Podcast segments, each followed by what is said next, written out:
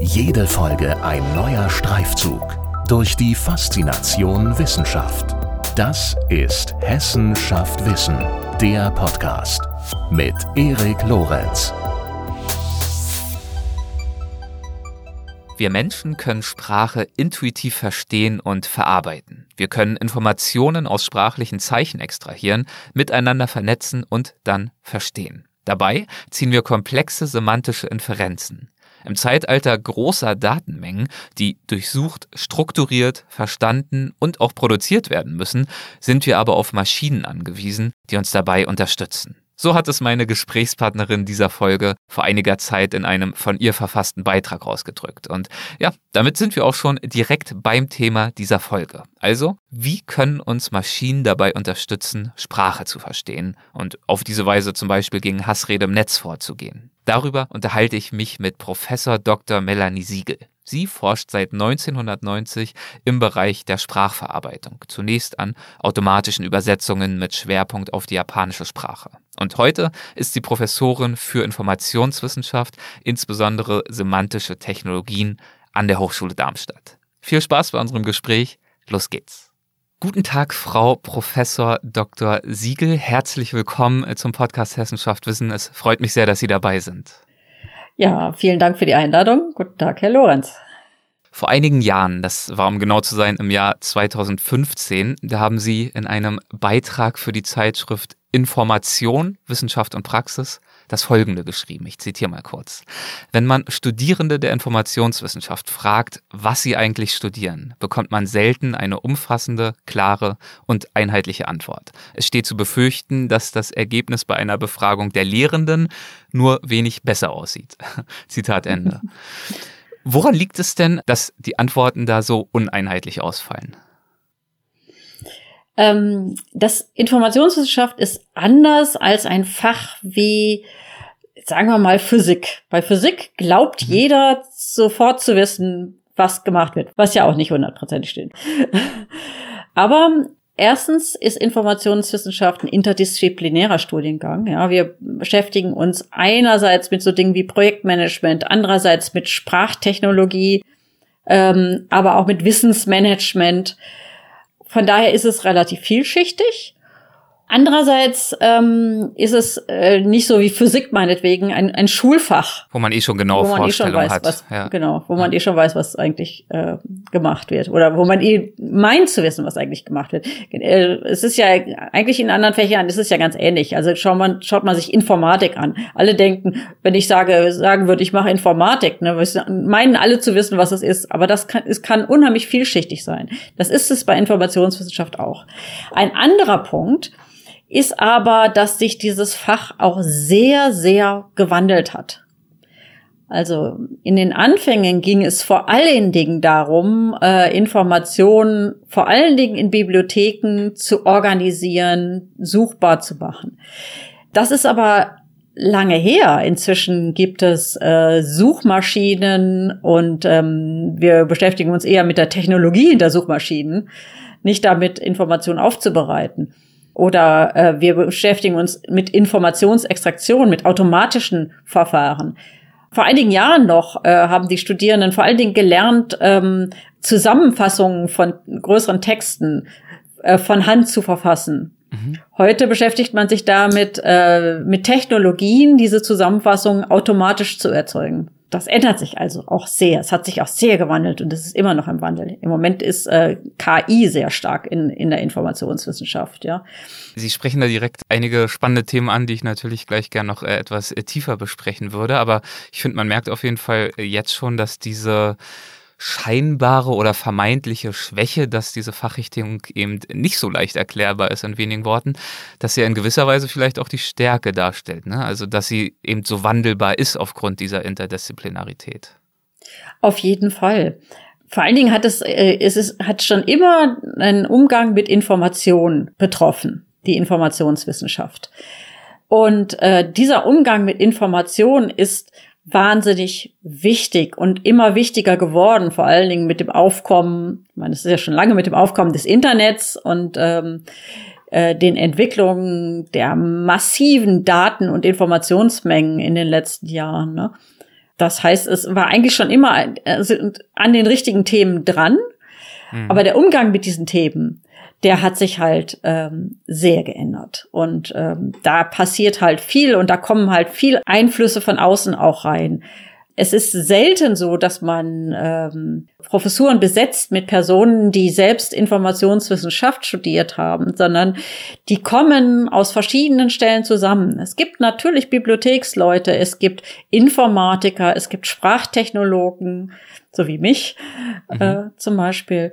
Ja, also und die bringen ihre ihre Inhalte ein und machen daraus etwas Neues. Das ist eigentlich eine Stärke des, des Fachs, meiner Meinung nach. Aber ich stelle mir das auch wahnsinnig anspruchsvoll vor. Also insbesondere für vielleicht auch Kolleginnen und Kollegen von Ihnen, die seit Jahrzehnten mit diesem Fach irgendwie zu tun haben. Sie haben gerade gesagt, äh, vor längerer Zeit äh, bestand dieses Fach unter anderem darin, Informationen aufzubereiten, indem zum Beispiel Texte manuell zusammengefügt oder zusammengefasst mhm. werden. Das hat ja fast gar nichts mehr mit dem zu tun, was heute so ansteht, worüber wir natürlich auch gleich noch sprechen. Haben Sie das Gefühl, dass diese Wandelbarkeit, die jetzt natürlich in den letzten Jahren insbesondere durch die Digitalisierung befeuert wird, ähm, sowohl die Lehrenden als auch vielleicht die Studierenden, auch wenn die natürlich ein viel geringeres Zeitfenster im Zweifel mitbekommen, dass das äh, die Beteiligten vor ganz besondere Herausforderungen aufstellt? Auf jeden Fall. Aber es ist ja auch so, das Beispiel mit der Zusammenfassung ist ein gutes Beispiel. Mhm. Wenn ich automatische Zusammenfassung generieren will und Verfahren dafür entwickeln will, dann muss ich aber eigentlich auch wissen, wie, wie Zusammenfassungen entstehen, wie die, wie die entstehen müssen, wie ich die manuell eigentlich mache. Das heißt, das ist eine gute Grundlage dafür. Es ist ähnlich wie, äh, wenn ich äh, Kindern einen Taschenrechner an die Hand gebe, sollten sie vorher schon mal gewusst haben, wie man drei und vier zusammenrechnet. Ja. Das ist ein guter Punkt. Das ist natürlich, eine, also es erfordert, dieser ganze äh, Wandel erfordert eine hohe Flexibilität von uns allen gerade von uns Professorinnen und Professoren, die wir ja auch schon länger dabei sind. Ne? Wir müssen einfach immer wieder uns auch an den neuen Technologien beteiligen. Wir müssen immer wieder selbst auch forschen. Das geht nicht anders. Denn sonst bleiben wir an irgendeinem Punkt stehen, das ist klar. Also der Forschungsanteil ist immens wichtig, auch für die Lehre in, dem, in so einem Fach. Gerade in so einem Fach, was ich, wo, wo ständig neue Sachen kommen im Moment ständig neue Sachen kommen, äh, wo auch die Relevanz für mich als Fachfremder relativ offensichtlich ist. Mhm. Und gleichzeitig habe ich aber auch gelesen bei der Vorbereitung, dass äh, einige Hochschulen ja vor einiger Zeit keine Zukunft in diesem Fach gesehen haben und die entsprechenden Studiengänge sogar geschlossen haben. Wie, wie ist das denn zu erklären? Es ist, die, die haben halt es, äh, die haben es versäumt, äh, quasi auch neue Inhalte mit reinzunehmen. Also neue Inhalte kommen auch, auch mit neuen Personen. Ja, mhm. ähm, eine ganze Zeit hatten wir jetzt eine relativ gute Phase, so dass wir viele Studierenden, viele Anfänger hatten und dadurch hatten wir auch die Möglichkeit, neue Leute mit reinzubringen.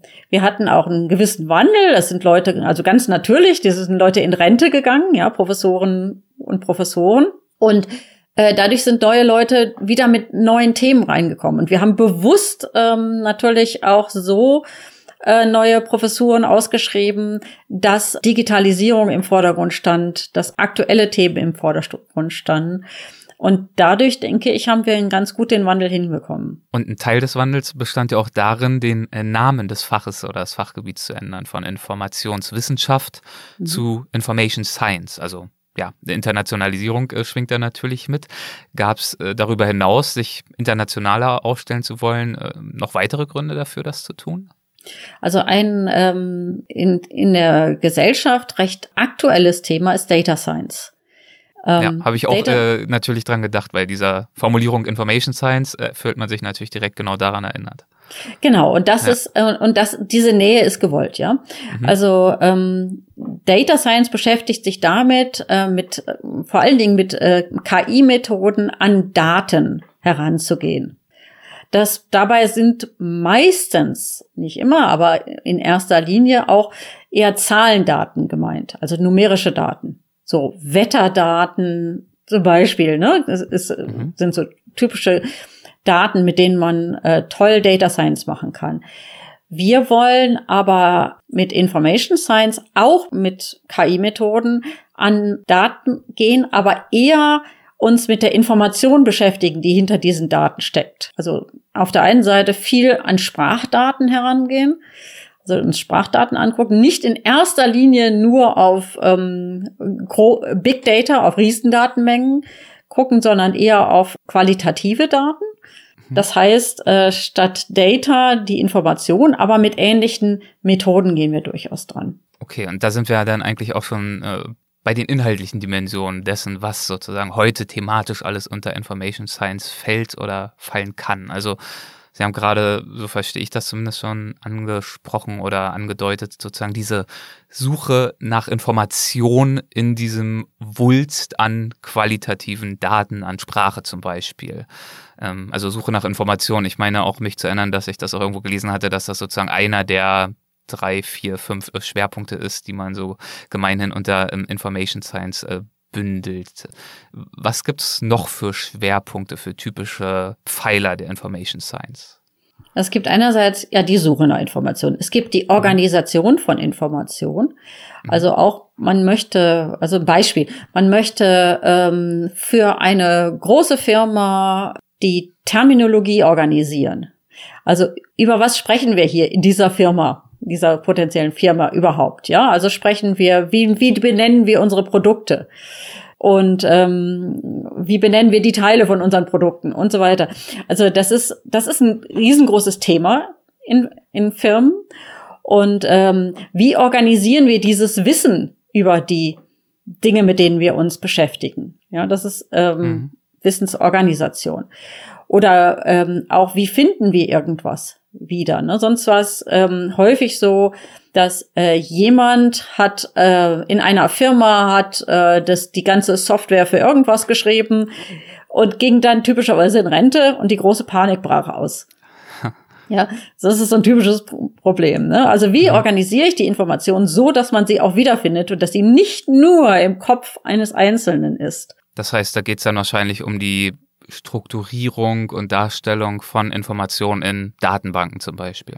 Zum Beispiel in Datenbanken. Wir arbeiten aber auch äh, mit anderen Methoden, zum Beispiel mit ontologiebasierter Information. Also Ontologien ist, ist eine Art Information mh, so stru zu strukturieren, dass man nicht wie in Datenbanken feste Felder vor, vorgeben muss, sondern dass man recht flexibel ist und eigene neue Felder und Relationen hinzufügen kann. Mhm. Dann, ähm, wie man jetzt diese Information dann auch wieder präsentiert, das ist einerseits Visualisierung von Informationen, ne? also diese vielen Schaubilder, die es dann irgendwann gibt, aber auch zum Beispiel Chatbots. Chatbots zu programmieren, habe ich gerade mit einer Studentengruppe gemacht. Roboterjournalismus ist übrigens auch so ein Thema, was, äh, was wir machen. Würde ich gerne auch auf jeden Fall gleich noch drauf eingehen, finde ich auch super ja. spannend, ja. Hm. Mhm. Und dann auch, äh, ja, Informationen ähm, erstellen. Also technische Dokumentation ist auch ein Thema. Also wie erstellt, wie stelle ich Informationen so dar, dass, ähm, dass sie gut verständlich ist, dass man, wenn man äh, an einer Maschine arbeitet zum Beispiel, schnell die Informationen bekommt, äh, was ich jetzt als nächstes tun muss. Äh, und nicht erst äh, sich durch weiß der Himmel, was für Dinge wühlen muss äh, und wie ist das gut dargestellt, so dass man nicht so schrecklich komplexe Sätze hat, dass man jetzt, mhm. für die man jetzt keine Zeit hat in dem Moment. Okay, und Sie sprechen jetzt gerade schon von Chatbots und dergleichen und da sind wir ähm, auch schon sehr nah bei Ihrem eigentlichen Schwerpunkt innerhalb der Informationswissenschaft, mhm. nämlich der Sprachtechnologie und der Computerlinguistik. Mhm. Und bevor wir jetzt gleich wirklich mal auf anwendungsbezogene Beispiele kommen und aufhören äh, mit den Definitionen und sozusagen abstrakteren Erklärungen, ähm, trotzdem nochmal die Frage, was verbirgt sich für Sie hinter diesen Begriffen? Computerlinguistik und Sprachtechnologie. Mhm. Das ist eigentlich ja mein Kernthema. Damit mhm. arbeite ich schon immer. Also der Com Computerlinguistik ist eher der theoretische Hintergrund dazu. Der Sprach die Sprachtechnologie ist dann die anwendungsbezogene Geschichte darum. Es geht darum, ähm, Sprache zu verarbeiten, zu verstehen, also automatisch zu verarbeiten, automatisch zu verstehen und etwas mit dieser Sprache zu machen. Das ist nun gar nicht so einfach, denn Sprache ist ziemlich komplex. gerade das Verständnis von Sprache ist nicht so einfach alleine schon. Äh, überlegen Sie mal an Übersetzung. Ich habe also selber auch lange an automatischer Übersetzung gearbeitet. Das hat jetzt in den letzten Jahren einen Riesensprung gemacht ähm, mit, den, ähm, mit dem Deep Learning, mit dem mhm. neuronalen Netzen. Und was für mich zum Beispiel sehr interessant war, war die Arbeit mit unterschiedlichen Sprachen. Also ich habe viel mit Deutsch und Japanisch gearbeitet. Da gibt es Information, die ist in der deutschen Sprache einfach da und in der japanischen nicht. Und umgekehrt. Es gibt Information, die ist in der japanischen Sprache einfach da und in der deutschen nicht. Beispiel. Zum Beispiel? Okay. zum Beispiel. In der deutschen Sprache haben wir unterschiedliche Formen, je nachdem, ob es sich um eins oder mehrere handelt. Also es gibt Buch und Bücher. In der japanischen Sprache gibt es nur Hon. Und das äh, kann Buch oder Bücher heißen und das muss man sich aus dem Kontext erarbeiten. Während in der japanischen Sprache wird, werden sehr unterschiedliche Wörter verwendet, äh, je nachdem, mit wem man spricht und was das Subjekt der Sprache ist. Also je nachdem, wenn ich mit einem einer höher gestellten Person oder einer Person aus meiner Familie rede, habe ich unterschiedliche Verben, verwende ich unterschiedliche Verben. Und äh, je nachdem, wenn ich zum Beispiel das Verb gehen habe, je nachdem, wer geht, ist das Verb ebenfalls unterschiedlich. Und diese Information ist natürlich in der deutschen Sprache nicht drin. Und jedes Mal, wenn ich übersetze von der einen Sprache in die andere, muss ich überlegen, ähm, wo kriege ich denn jetzt diese Information her? Und, Und das machen wir Menschen ja tendenziell eher ja, intuitiv. Ne? Also die wenigsten von uns kennen die Grammatikregeln bis in die letzte Tiefe und ich versuche mal, dass das, wenn Sie versuchen, das sozusagen auf Maschinen und auf Computer im Zeitalter großer Datenmengen zu übertragen, dann müssen Sie natürlich Wege finden, diese Intuition, diesen intuitiven Umgang mit der Sprache in irgendeiner Art und Weise zu systematisieren und zu automatisieren. Ja, bei diesem Beispiel ist es vor allen Dingen Kontextwissen. Ne? Mhm. Äh, ob ich jetzt über ein Buch oder über mehrere Bücher spreche, das weiß ich, ähm, äh, das weiß ich aus dem Kontext. Worüber habe ich denn vorher gesprochen? Ja. Ne? Also äh, genauso, ob jemand jetzt ähm, äh, mit wem ich rede, ob jemand höher gestellt ist oder ob jemand äh, aus meiner Familie kommt, das weiß ich aus dem Kontext, steht aber im Text nicht unbedingt drin. Ne? Gut, und dieses Kontextwissen, das ist ähm, relevant bei Übersetzungen, aber natürlich auch in ganz anderen Anwendungsbereichen. Und ein Bereich, mit dem Sie sich ja in den letzten Jahren sehr intensiv beschäftigt haben, ist der ganze Bereich äh, Social Media und da insbesondere der Bereich der beleidigenden Sprache beziehungsweise auch der Hassrede im Netz. Mhm. Wie, erstmal ganz grundsätzlich gefragt, wie groß ist denn das Problem, das wir diesbezüglich haben? Ich glaube, wir, die wir online unterwegs sind, haben so alle abstrakt das Gefühl, dass es schon manchmal ganz schön harsh äh, zur Sache geht und gerade auch, wenn man sich irgendwelche YouTube-Kommentare oder so mal anschaut, ist das nicht immer mit großer Vorsicht äh, formuliert, mal gelinde gesagt. Aber wie groß und weitreichend ist das Problem tatsächlich? Das ist sehr abhängig vom Thema. Mhm. Also ähm, ich habe mal, wann war das? 2017 habe ich mal äh, bisschen mehr auf Twitter untersucht. Da ging es um Thema Flüchtlinge. Da war es tatsächlich wirklich recht viel. Da haben wir bis zu einem Drittel der Kommentare, die zumindest ähm, äh, sehr aggressiv waren.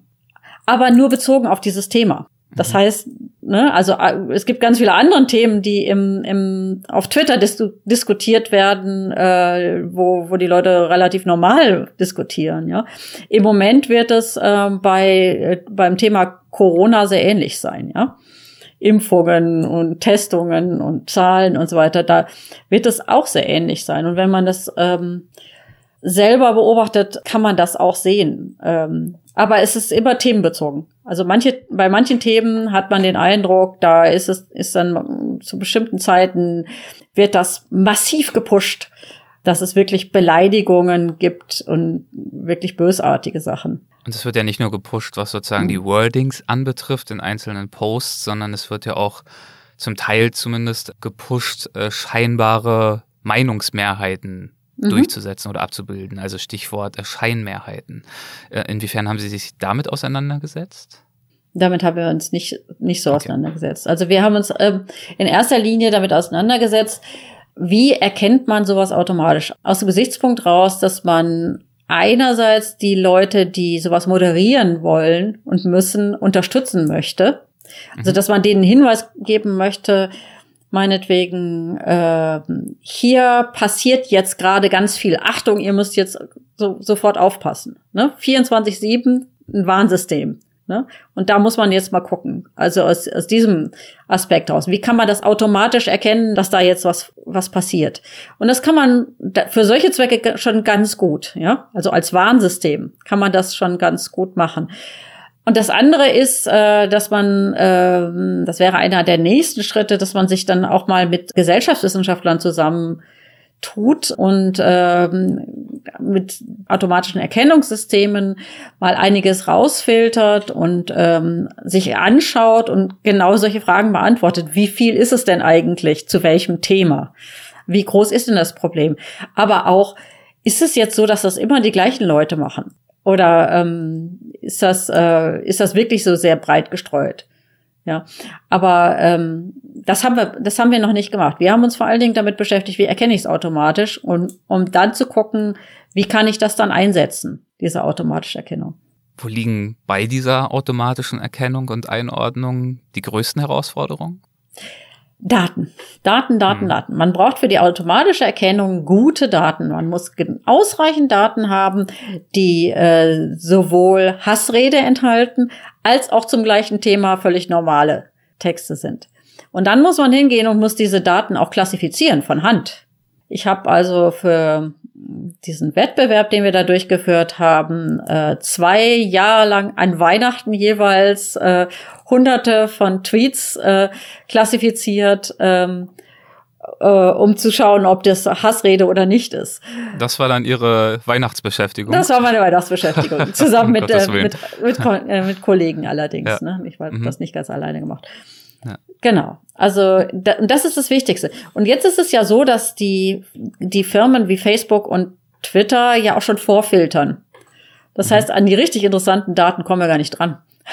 Ja, ja. Ne? Also die, die zu kriegen, erstens und zweitens gut zu annotieren und klassifizieren. Dafür haben wir im Moment ähm, auch ein Projekt, ein neues Forschungsprojekt ähm, mit dem hessischen Innenministerium zusammen, um äh, auch mal äh, richtig richtige Daten zu kriegen und äh, auch mit äh, mit Leuten zusammenzuarbeiten, die das auch juristisch einordnen können, um die Daten vernünftig klassifizieren zu können. Ne? Das, was wir ja gemacht haben, wir waren ja in, in Grunde in dieser Klassifikation waren wir ja mehr oder weniger Laien. Ne? Mhm. Also das heißt, klassifizieren, um überhaupt erstmal festzulegen, was denn eigentlich nun vielleicht gerade noch grenzwertig ist und was schon wirklich unter Beleidigung oder gar Hassrede fällt, um das überhaupt erstmal zu beurteilen. Genau, oder was vielleicht sogar äh, richtig strafrechtlich relevant ist, mhm. was eine Bedrohung ist. Ne? Also ich komme dann gleich und schlag dich tot oder so irgendwas. Ne? Okay, und wenn das einmal sozusagen klassifiziert worden ist, dann geht's ja aber wahrscheinlich im nächsten Schritt darum, automatisiert äh, Muster zu erkennen, auch in neuen Posts und Formulierungen, die vielleicht äh, doch ganz anders sind, nicht wahr? Wo nicht unbedingt genau die gleichen äh, Schlüsselbegriffe wieder fallen, sondern wo man wahrscheinlich wieder auch mit Kontexten arbeitet. Genau. Dafür haben wir zum Beispiel äh, irgendwann bis zu, also um, um die 16.000 Tweets mhm. klassifiziert, gesammelt und klassifiziert. Ähm, und dann kann man auf neue, auf neue Daten gehen. Ähm, in unserem Wettbewerb haben wir es dann so gemacht, ähm, wir haben die äh, Tweets klassifiziert, ähm, haben einen Teil zurückbehalten, haben den anderen Teil den, den Forschern gegeben und dann den zurückbehaltenen Teil zum Testen schließlich genommen. Und dann haben die es geschafft, ungefähr na, eine Erkennung von ungefähr 80 Prozent hinzukriegen. Das ist nicht gut genug, um irgendwas automatisch zu filtern. Aber es ist gut genug, um zum Beispiel so ein Warnsystem zu machen. Mhm. Ja. Aber, wie haben die das hinbekommen? Das habe ich noch nicht ganz verstanden, diese 80 Prozent zu erreichen. Was naja. haben die sozusagen mit den Daten dann gemacht? Was haben die mit den Daten gemacht? Also mit den klassifizierten. Die, die haben, also was man, was man typischerweise macht, äh, so klassisches Machine Learning geht so, dass mhm. man aus diesen Daten sich Merkmale rausholt. Also Merkmale sind zum Beispiel bestimmte Wörter, ähm, beziehungsweise Wörter im Vergleich, also Wörter, die besonders häufig auftreten im Vergleich zu, zum sonstigen Wortschatz. Man vergleicht das dann mit Zeitungskorpora oder sowas, ja. Das mhm. sind besonders spezielle Wörter. Dann äh, Emojis, Ausrufungszeichen und so, solche Dinge. Die werden also ähm, als Features da reingefüttert und ähm, dann wird auf diese Daten gelernt, okay, das ist dieses und dieses und dieses Feature trifft zu. Also man hat äh, ein Wort, was äh, besonders häufig in Hate Speech vorkommt. Äh, man hat ein anderes Wort, was so und so häufig da drin vorkommt, also im Vergleich häufiger. Man hat au außerdem noch ähm, gewisse Emojis zum Beispiel. Und diese Features, und dadurch lernt das System dann, aha, wenn dieses und dieses und dieses Feature zusammenkommt, dann ist es sehr wahrscheinlich, dass das, äh, dass ich das klassifizieren muss als Hassrede. Okay. Und ja? das gelingt dann aufgrund dieser Datenbasis, die Sie zunächst einmal anlegen, sogar wenn es um, also gerade bei Twitter dann hat man ja im Zweifel auch falsche Grammatik, eine abgekürzte Rechtschreibung, eine ganz andere Art und Weise, sich auszudrücken, als sie im Duden vielleicht gelehrt wird. Dazu kommen ja dann noch so Themen wie Ironie zum Beispiel, dass man vielleicht das Gegenteil von dem schreibt, was man eigentlich meint und dass der Computer das trotzdem irgendwie erkennen muss. Und das gelingt dann sozusagen auf, ja, auf Basis dieser großen Datengrundlage. Jo, tatsächlich funktioniert Ironie sehr schlecht. Mhm. Ironie ist richtig schwer. Ne? Und ja. äh, also so, wir haben auch so implizite Geschichten, implizite Beleidigungen haben wir uns dann äh, beim, beim zweiten Versuch nochmal angeschaut. Ähm, das war sowas wie ähm, ein Beispiel, bei dem hat wohl als Kind die Schaukel zu nah an der Wand gestanden oder sowas. Ja, mhm, mh. das ist ausgesprochen implizit und ähm, das, das ist fast nicht zu kriegen. Ja. Es sei denn, man sammelt wirklich genau diese Formulierungen. Ja, aber die sind unheimlich kreativ. Ja. Hm, ja. also ja. Hm. die sind unheimlich kreativ. Da findet man dann ähm, mal ein paar in den in den Trainingsdaten und dann sind in den Testdaten wieder ganz andere. Ja. Das ist schwierig. Ähm, ich glaube, das das erkennt man ja als Mensch schon kaum. Ja. Was motiviert Sie bei Ihrer wissenschaftlichen Arbeit zu Hassrede? Ähm, hier glaube ich haben wir ein äh, Thema der ähm, Sprachtechnologie, was äh, wirklich auch was bewirken kann. Also ich suche eigentlich immer nach Themen, die gesellschaftlich relevant sind. Ja. Eigentlich, äh, was nützt mir das, wenn ich jetzt ähm, äh, ein Thema habe, wo ich, äh, was ich die Firma unterstützen kann, bessere Werbung zu machen oder sowas. Kann ich auch machen mit meiner Sprachtechnologie. Ist aber mein persönlicher Anspruch, ist eigentlich was zu machen, was äh, eine ges gesellschaftliche Relevanz ist und was die Menschheit irgendwie weiterbringt. Und äh, diese Hassrede ist etwas, was ja in den letzten Jahren wirklich eigentlich auch ganz schrecklich geworden ist. Ja, wir haben ähm, Menschen, die sich davon so aufstacheln lassen, dass sie wirklich gewalttätig werden. Und äh, ich finde, dass es wichtig ist, was zu tun, zu versuchen, mit meinem Teil, mit meinem Wissen, mit dem, was ich kann, äh, beizutragen, äh, dass es hier eine Verbesserung gibt. Das ist eines der Themen, die mich interessieren, weil sie gesellschaftlich relevant sind. Weil eben diese Hate Speech, gerade wenn sie dann auch noch, äh, was wir vorhin ja nur angedeutet haben, vielleicht sogar schlimmstenfalls automatisiert noch stattfindet und gepusht werden. Das haben wir alles auch im Rahmen von Fake News und so weiter mitbekommen, diesen Internet-Trollen und so weiter. Ähm, das ist ja auch eine Form des Missbrauchs der Meinungsfreiheit, nicht wahr? Ähm, dafür ist sie nicht gedacht und damit potenziell ja tatsächlich perspektivisch auch demokratiegefährdend. Eigentlich ist es sogar eine Einschränkung der Meinungsfreiheit. Wenn ich mich nicht mehr traue, im Netz ja, meine Meinung zu sagen, weil ich da danach bedroht werde, wird insofern meine Meinungsfreiheit dann eingeschränkt durch diese Sachen, ja. Also es ist nämlich genau andersrum, als die Leute hm. immer sagen, ne? Was wäre denn aus Ihrer Sicht noch wünschenswert oder notwendig, um äh, dem Thema Hassrede noch entschiedener und auch effektiver entgegenzutreten? Ähm, da habe ich zwei Perspektiven. Die eine Perspektive für mich als Wissenschaftlerin. Ähm, es reicht nicht aus, dass die Firmen die Hassredesachen löschen, filtern. Ähm, es müssten eigentlich genau diese gefilterten Sachen äh, zur Verfügung gestellt werden, damit wir daran Systeme trainieren können, damit wir daran forschen können und ähm, uns auch überlegen können ähm, und auch herausfinden können, wie groß ist denn das Problem zum Beispiel. Ne? Mhm. So, also wenigstens, also anonymisiert natürlich, ne? Ich, ähm, darum geht es nicht, aber ähm, diese Daten müssten uns zur Verfügung gestellt werden und nicht in den Firmen verbleiben. So, das, das ist das eine. Ähm, das andere ist, ähm, dass man schon verstärkt auch dagegen, dagegen reden sollte. Man sollte das nicht einfach immer alles hinnehmen, wenn so üble Beleidigungen und ständig, ähm, ständig Diskriminierungen im Netz umherschwirren, als ob das das Einzige ist, was die Leute denken.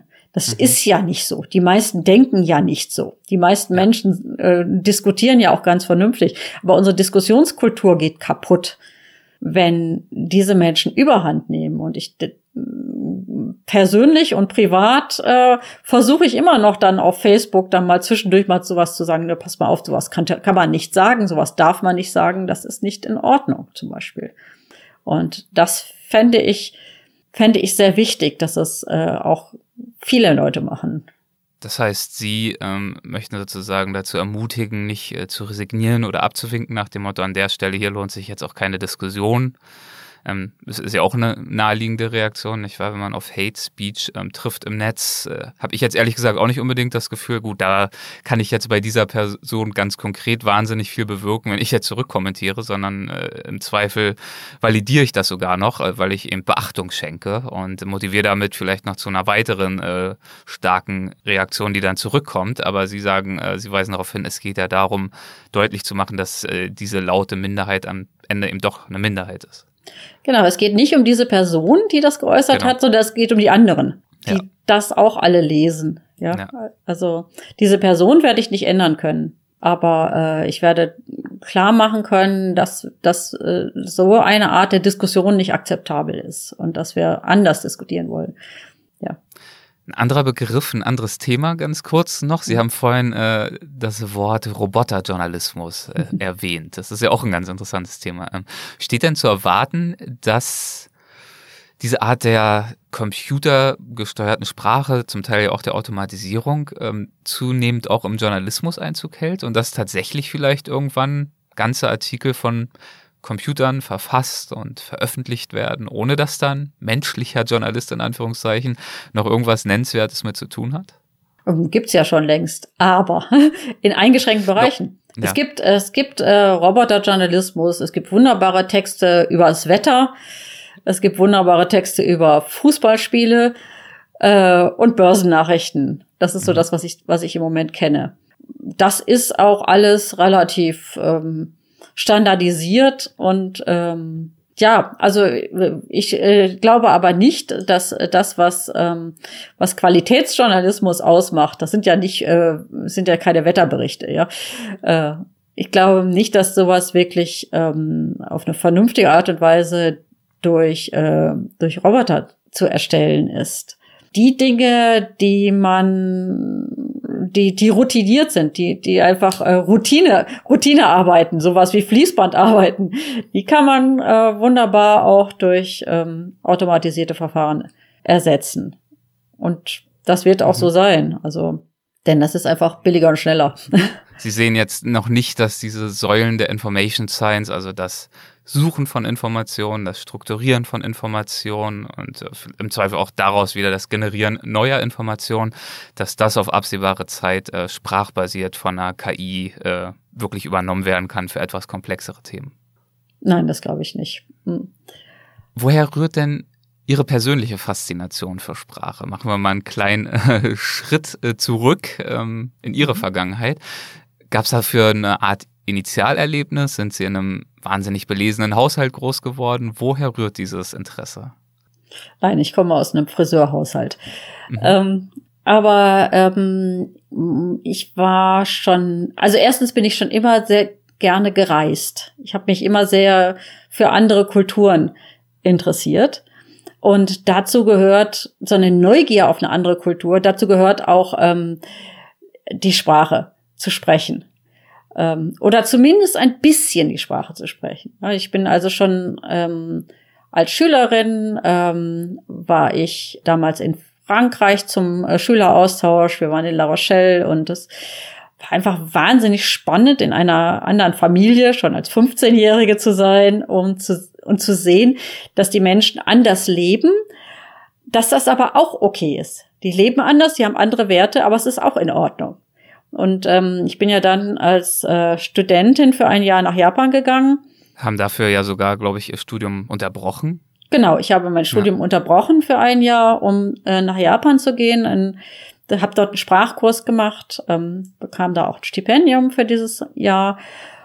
Und ähm, das hat, hat es dann natürlich extrem geprägt. Ja, also diese Kultur ist einfach sehr anders. Die Menschen denken anders, sie leben anders. Und es ist auch gut. Und jeden Moment, vor allen Dingen, wenn man länger mal da ist, ne, ja, jeden Moment muss man irgendwie seine eigenen Werte und sein eigenes Leben in Frage stellen. Ist das eigentlich so okay, wie ich das mache und denke? Oder äh, muss ich das in Frage stellen? Ist es, ist es eigentlich anders? Und äh, beide, also je nachdem, wie die Antwort ausfällt, das ist, ist jetzt mal egal. Auf der einen Seite stärke ich ähm, mein, mein Bewusstsein für meine eigenen Werte und auf der anderen Seite stelle ich Sachen in Frage, äh, die ich, äh, ja, über die ich sonst nicht nachgedacht habe. Ne? Einfaches Beispiel, äh, Hygienestandards waren schon mhm. immer sehr viel höher in Japan. Kein Mensch geht mit Schuhen in ein Haus, auch kein Handwerker.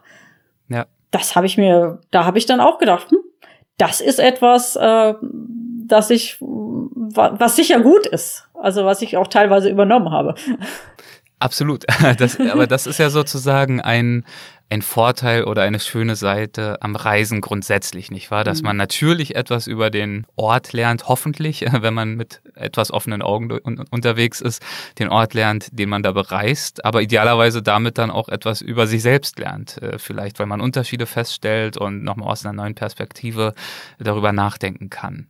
Aber warum interessiert Sie diesbezüglich gerade die Sprache als Thema so sehr. Sie hätten ja aus äh, diesem grundsätzlichen Interesse an Unterschieden, an Kulturen, am Reisen alle möglichen Wege einschlagen können. Von der Kulturhistorikerin, ich muss es jetzt nicht aufzählen, ist ja mhm. selbstverständlich. Warum mhm. ist es die Sprache?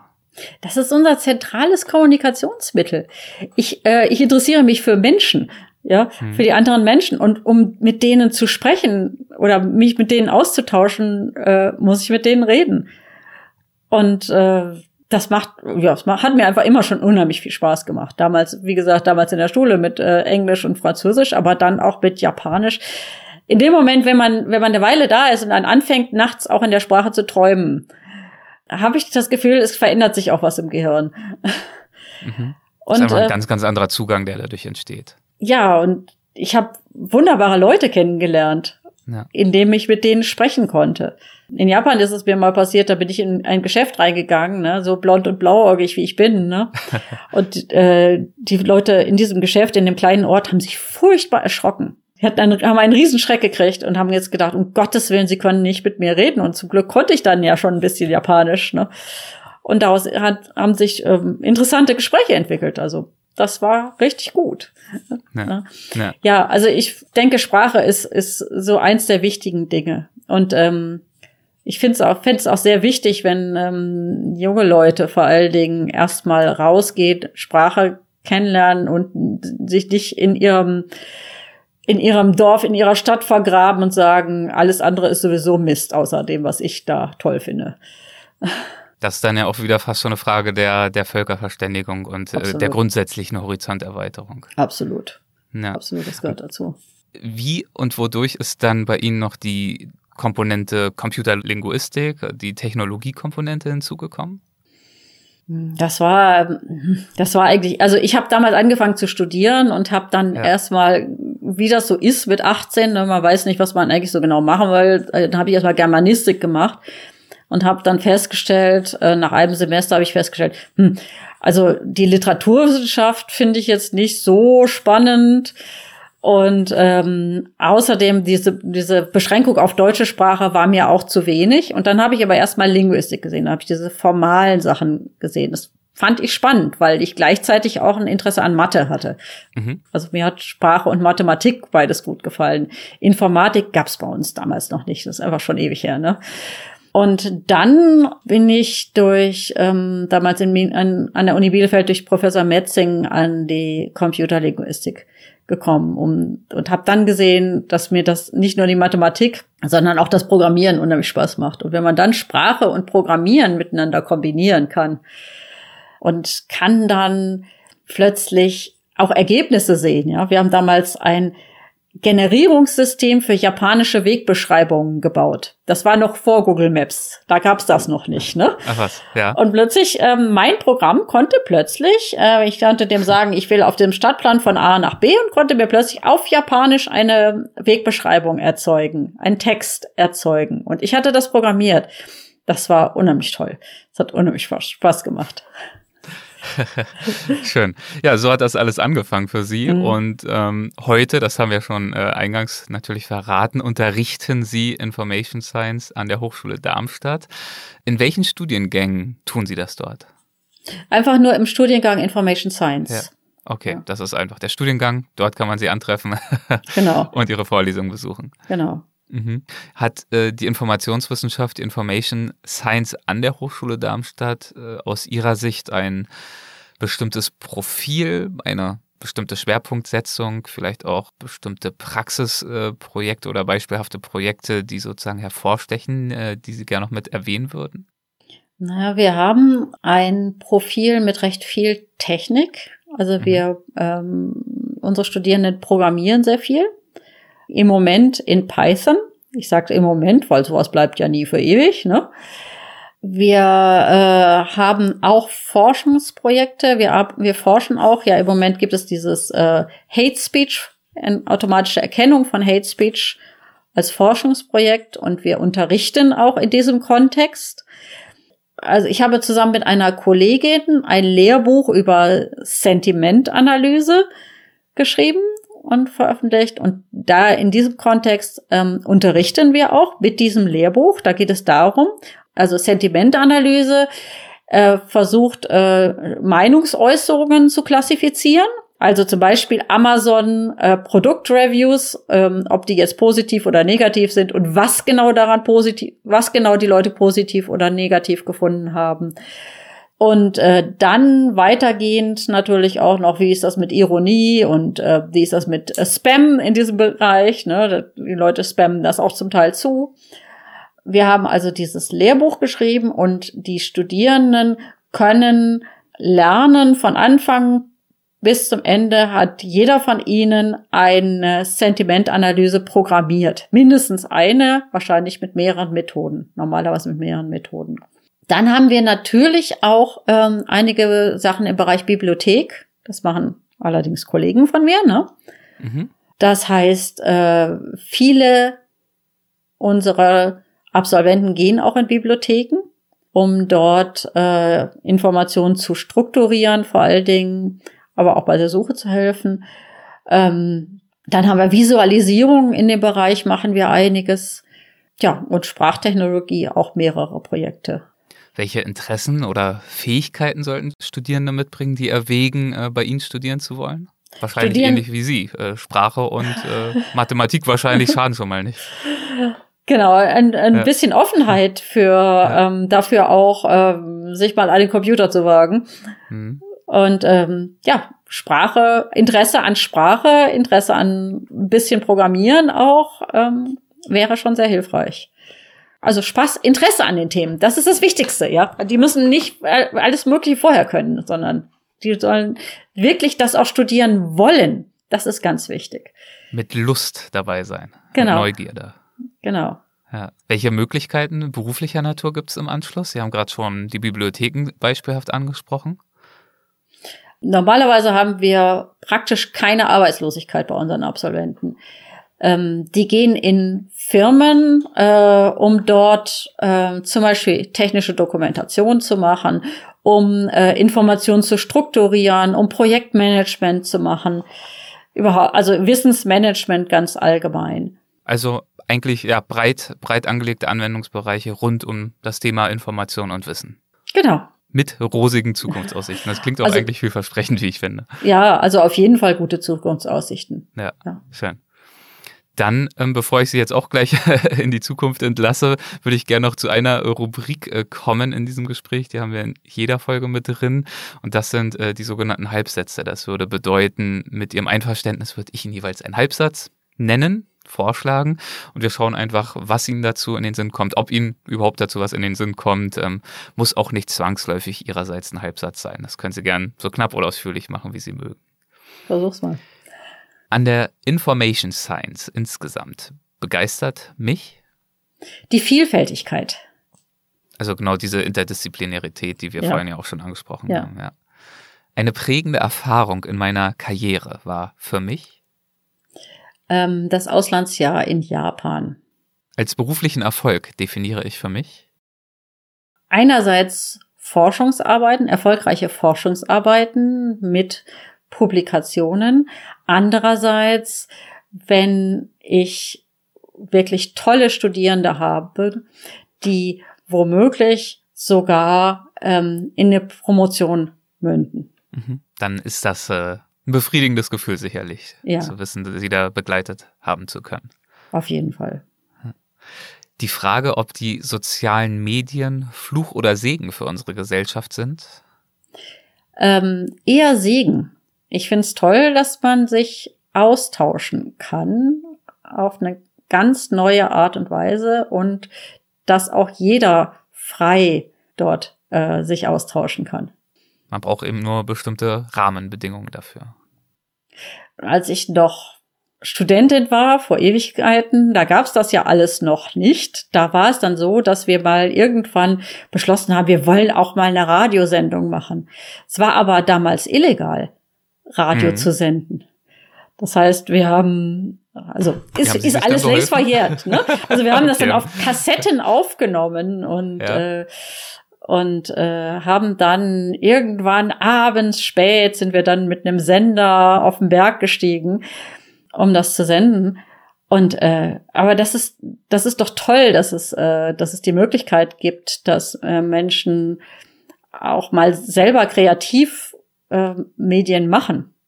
Ja. Ja, diese oft besprochene äh, Demokratisierung der Medienlandschaft mit allen Herausforderungen, die damit natürlich einhergehen, aber eben auch großen kreativen äh, und anderen Möglichkeiten. Das finde ich, das finde ich erstmal toll. Ja. Mhm.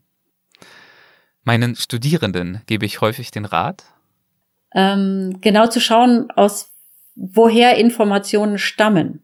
Das ist für Studierende oft sehr schwierig. Ähm, heutzutage, wir sind in die Bibliothek gegangen und wussten, alle Informationen, die wir da haben, können wir verwerten.